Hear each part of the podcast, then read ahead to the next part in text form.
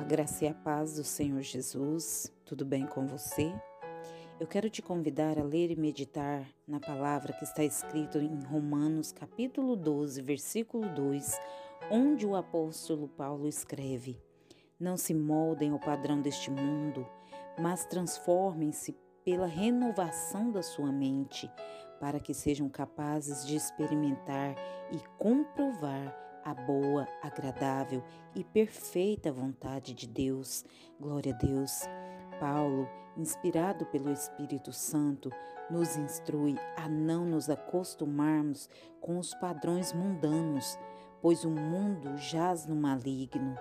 Cabe a nós jogar fora tudo o que é do velho homem, pois a partir do momento que aceitamos Jesus como nosso único e suficiente Salvador, a velha vida deve morrer para nós, pois a palavra diz que a velha vida se corrompe por desejos enganosos. A palavra dita por Jesus Cristo nos ensina que cada homem deve nascer de novo para entrar no reino de Deus. Pois quando nós nos despimos do velho homem, Damos a Deus aos nossos próprios desejos e conselhos e ficamos atentos unicamente à vontade de Deus. 1 Coríntios capítulo 2, versículo 16, a palavra do Senhor nos diz: Nós temos a mente de Cristo. Enquanto vivemos, vivermos nesse mundo, seremos afetados pelas fraquezas e circunstâncias difíceis. Por isso devemos aprender a viver com sabedoria, com a sabedoria que vem do alto. Devemos viver com humildade, a humildade que Cristo nos ensinou, nos esvaziando da prepotência, do orgulho, do apego aos títulos, às posições, para cumprir o propósito de servir. Se tivermos a mente de Cristo, saberemos distinguir e discernir as coisas espirituais das materiais.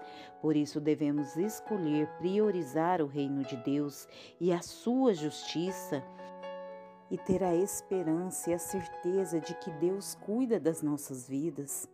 A mente que raciocina erradamente é uma mente enferma. E uma mente enferma, ela traz enfermidade para a alma. E se a alma estiver enferma, todo homem estará doente, e só Deus pode curar a sua alma.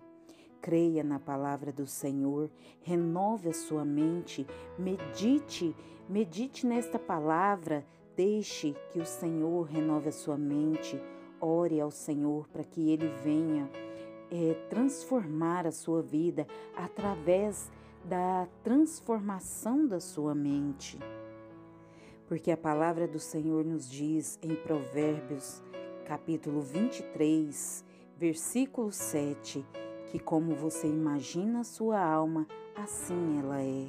Então transforme a sua vida e a sua mente. Medite mais na palavra do Senhor, busque mais pela presença do Senhor. Amém.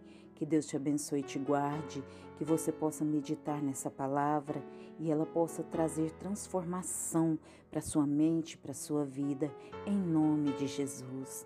Meu nome é Keila Neves, se o Senhor assim nos permitir, amanhã nós estaremos aqui com mais uma meditação da palavra do Senhor.